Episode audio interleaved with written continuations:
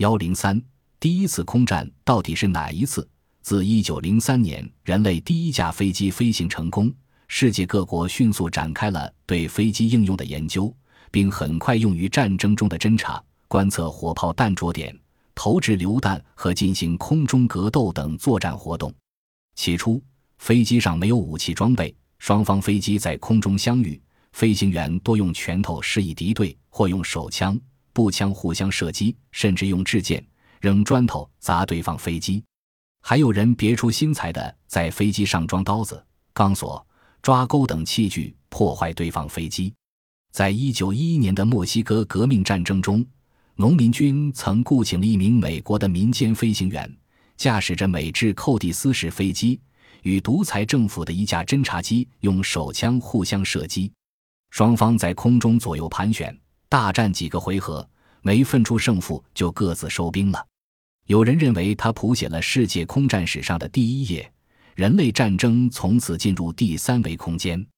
一九一四年八月二十五日，英国的哈维·凯利中尉率领一个三机小队，发现德国一架鸽式飞机正在对蒙斯特南面的法军防线进行侦察。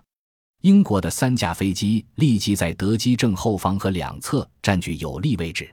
德国飞行员一时惊慌失措，企图增速脱离，但是三架英机紧紧咬住不放，逃跑已是不可能了。德国飞行员便匆匆选了一块空地着陆，然后弃机而逃。这时，三架英机也跟着着陆，经过德机烧毁，又重新起飞。有人认为这是世界上有记载的第一次空战。后来。法国瓦赞市双座飞机上的观察员有携带步枪，逐步装上一挺零三零三英寸的刘易斯式机枪。